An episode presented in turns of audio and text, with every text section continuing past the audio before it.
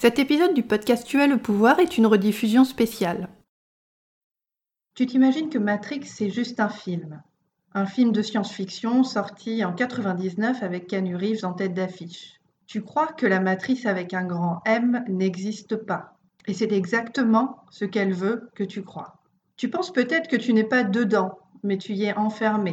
La cage est tout autour de toi, souple et invisible, fidèle comme ton ombre. Tu es dans la matrice. Tu as le pouvoir, c'est le podcast anticonformiste qui, tous les mardis, t'aide à te sentir légitime et à t'imposer avec tact dans tes relations sans culpabiliser. Je suis Sophia Andrea, je suis activiste de la conscience. Je t'apprends à assumer ton identité et à te libérer de tes conditionnements pour obéir à la seule autorité qui vaille, la tienne, et reprendre le pouvoir sur ta vie. Inscris-toi sur www.tuaslepouvoir.com et fais le plein de niaque pour revendiquer le droit d'être toi. Dans le film Matrix, il y a ce type qui s'appelle Thomas Anderson.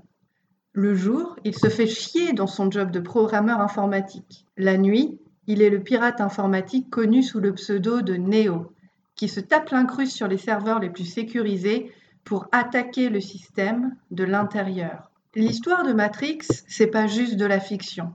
En tout cas, pas pour moi. Laisse-moi t'expliquer pourquoi, ok?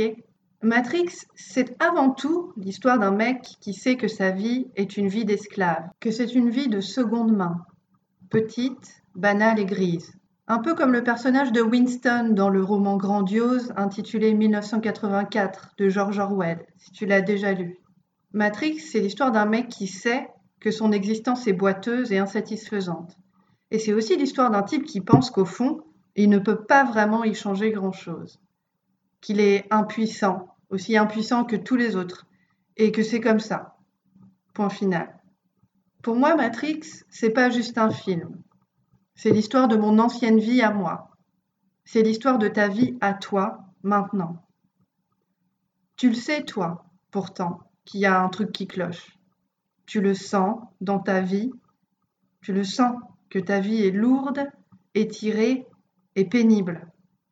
Tu as cette sensation que ton existence s'étend comme une peine de prison à tirer, une peine de prison à perpétuité. Tu te dis, peut-être qu'il y a autre chose en dehors de la cage. Et tu penses, peut-être que si je tente le coup et que j'essaye de me casser, ça va marcher.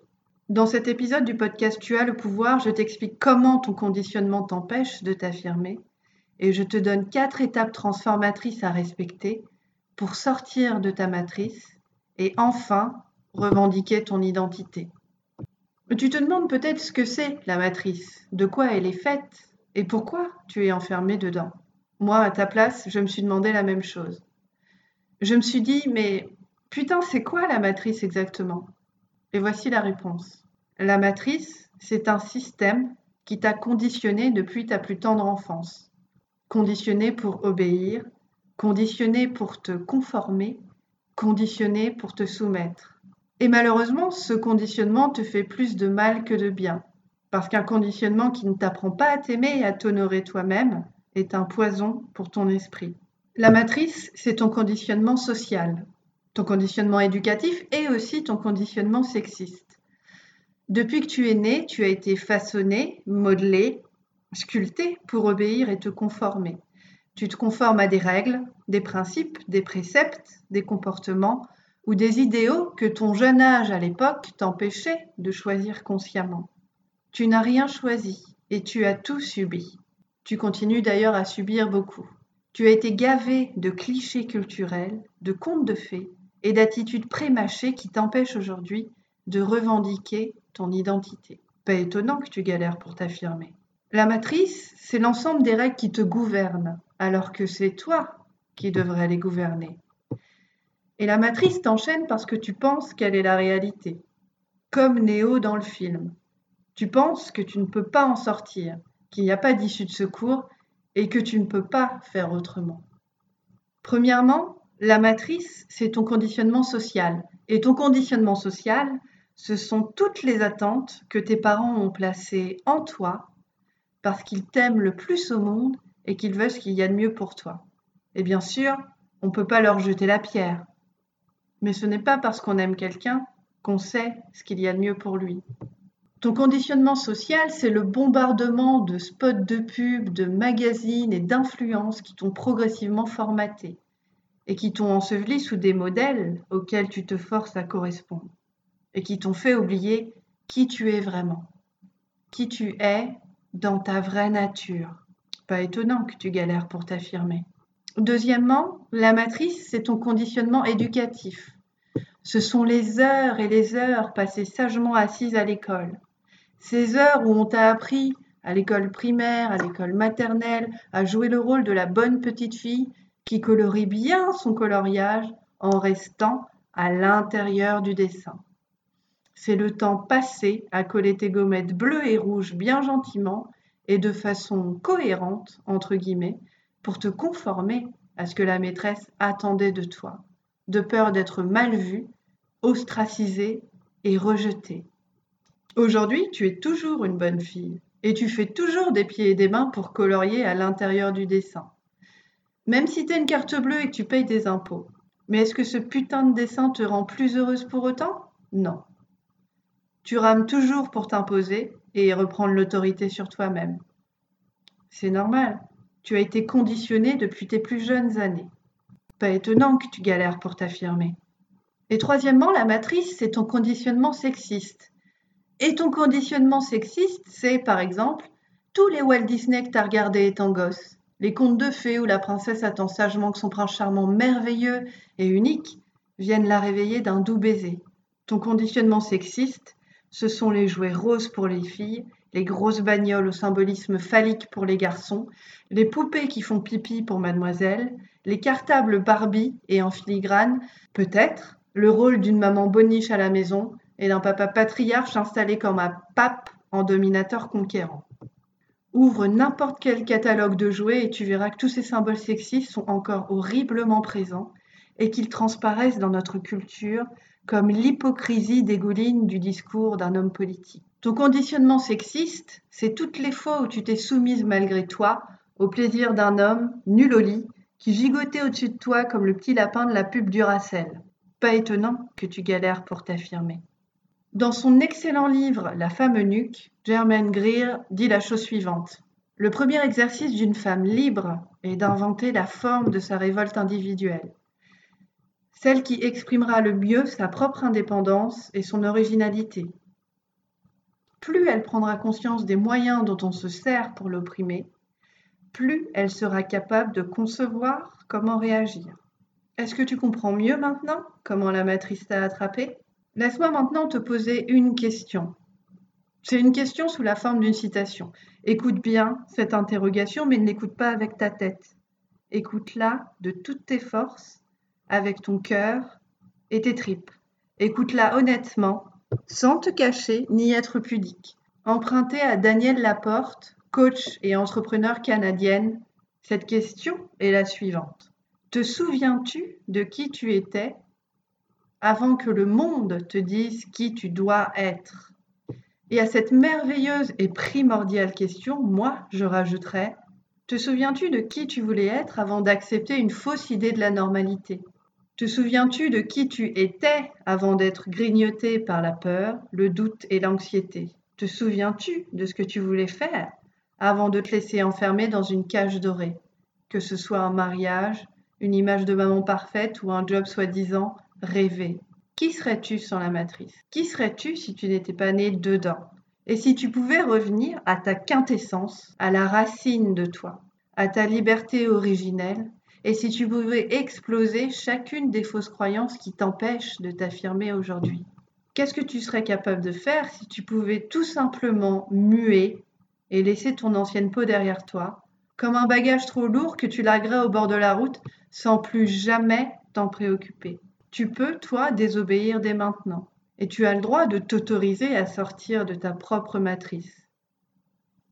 Voici les quatre étapes transformatrices à respecter pour sortir de ta matrice et commencer à reprendre le pouvoir sur ta vie.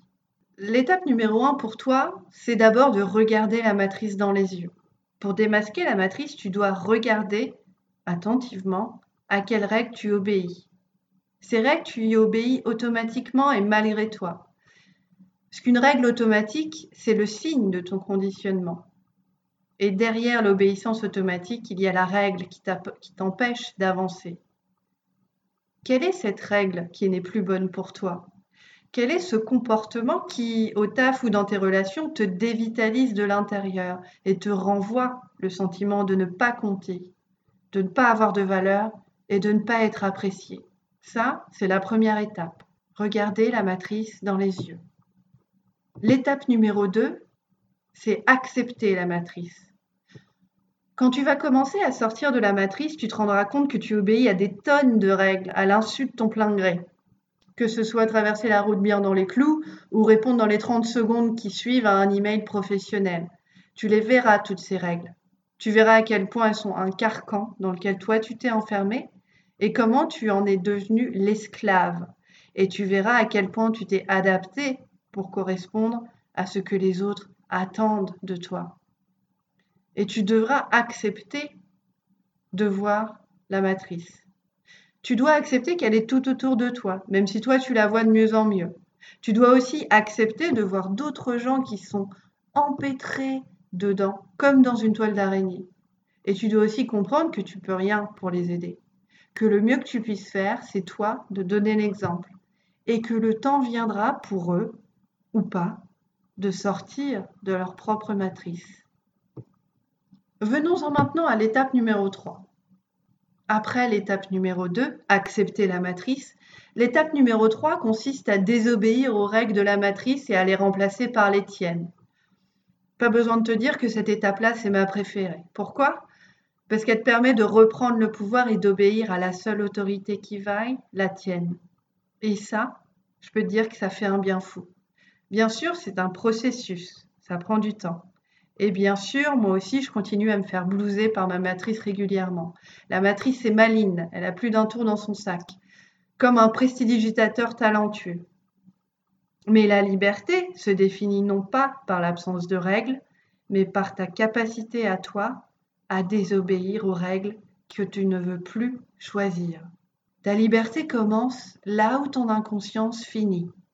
Tu te souviens de ces règles dont je te parle dans l'étape 1 Cette règle qui n'est plus bonne pour toi, ce comportement qui te dévitalise de l'intérieur. Demande-toi, et moi, par quoi est-ce que je veux consciemment les remplacer, ces règles à la con? Si, par exemple, tu veux arrêter de te laisser couper la parole en réunion par ta collègue Martine, qui essaye tout le temps de se faire mousser, si c'est ça ton objectif, si c'est comme ça que la matrice t'enferme et que tu as décidé que ça doit s'arrêter, et si d'habitude tu la fermes bien poliment et que tu laisses Martine te voler la vedette en souriant complaisamment alors qu'au fond de toi, tu as juste envie de lui crever les yeux avec un coup de papier. Demande-toi, la prochaine fois que Martine me pique la parole, qu'est-ce que moi je peux faire pour marquer mon territoire et m'imposer sans la laisser, elle, m'étouffer? La troisième étape, c'est donc désobéir aux règles de la matrice et les remplacer par les tiennes. Passons maintenant à la quatrième et à la dernière étape. Cette étape s'appelle tout simplement continuer à agir pour sortir de la matrice. Sortir de la matrice, c'est un travail que tu arriveras à faire progressivement, pas à pas, pierre après pierre. Et bien sûr, tu ne seras pas tous les jours à 100% de tes capacités, et ça, c'est totalement OK. Le principal, c'est que tu te souviennes, que tu gardes à l'esprit ton pourquoi, que tu n'oublies pas ta motivation. Pourquoi est-ce que tu veux commencer à t'affirmer?